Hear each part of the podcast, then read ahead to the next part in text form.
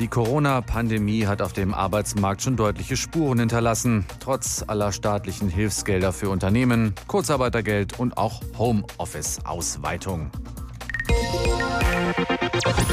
Bundesarbeitsminister Hubertus Heil hat sich nun gegenüber einem Vorschlag der IG Metall offen gezeigt. Es geht um die Einführung einer Vier-Tage-Woche.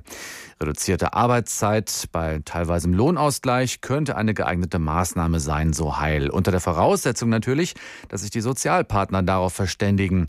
Ja, und vielleicht liegt genau da der berühmte Hase im Pfeffer. Fragen wir nach. Daniel Bauer ist bei mir im Studio aus unserer Wirtschaftsredaktion. Die IG Metall fordert sie, die Vier-Tage-Woche. Wie ist denn deine Einschätzung? Ist das sinnvoll?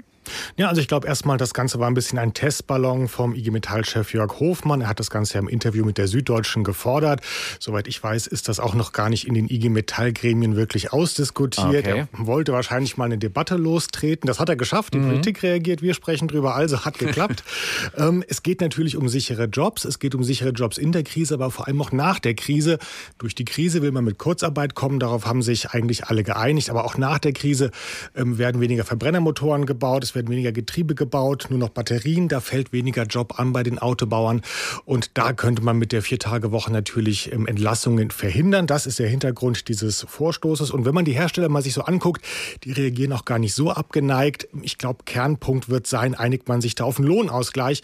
Ganz klar, wenn die Beschäftigten 20 Prozent weniger arbeiten, einen Tag, bei 20 Prozent weniger Lohn. Ich glaube, das ist für die Hersteller kein Problem. Aber da wird es eben drauf kommen, die Gewerkschaft sagt, nein, einen gewissen Lohnausgleich, den wollen wir haben. Das wird das Problem. Also die Vier-Tage-Woche ist erstmal zumindest auf eine einzelne Branche bezogen.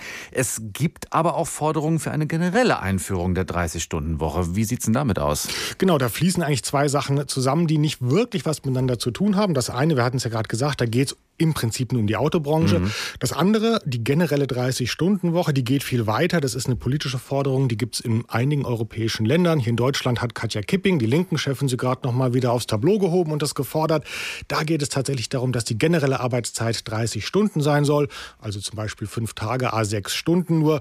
Und der Hintergrund ist da, dass die Annahme ist, durch die Digitalisierung wird menschliche Arbeit immer weniger gefordert. Und naja, ehe wir dann Massenarbeitslosigkeit kriegen, verteilen wir die Arbeit halt besser, indem wir alle weniger arbeiten. Und in diesen Modellen spielt der Staat auch wieder eine große Rolle, weil, naja, in der, für einen gut bezahlten Menschen in der Autoindustrie, der kann vielleicht auf 10 Prozent verzichten. Mhm. Aber Geringverdiener, die müssten vom Staat dann eben diesen Lohnausgleich bekommen. Das ist einer der großen Unterschiede in diesem Modell. Ja, also ich ahne schon, auf was deine Antwort hinausläuft, aber wie realistisch sind denn diese Erfolgsaussichten auf eine Vier-Tage-Woche generell? Naja, bei der Vier-Tage-Woche würde ich sagen, ja, da wird man sich vielleicht sogar irgendwie einigen. Da werden die Tarifpartner überlegen, wie kriegen wir das mit dem Lohnausgleich mhm. irgendwie hin.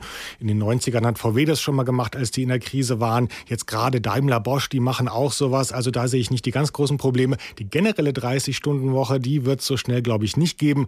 Da sprechen vor allem zwei Dinge dagegen. Zum einen ist noch gar nicht bewiesen, dass durch die Digitalisierung wir bald alle weniger arbeiten. Das muss ich erst noch zeigen.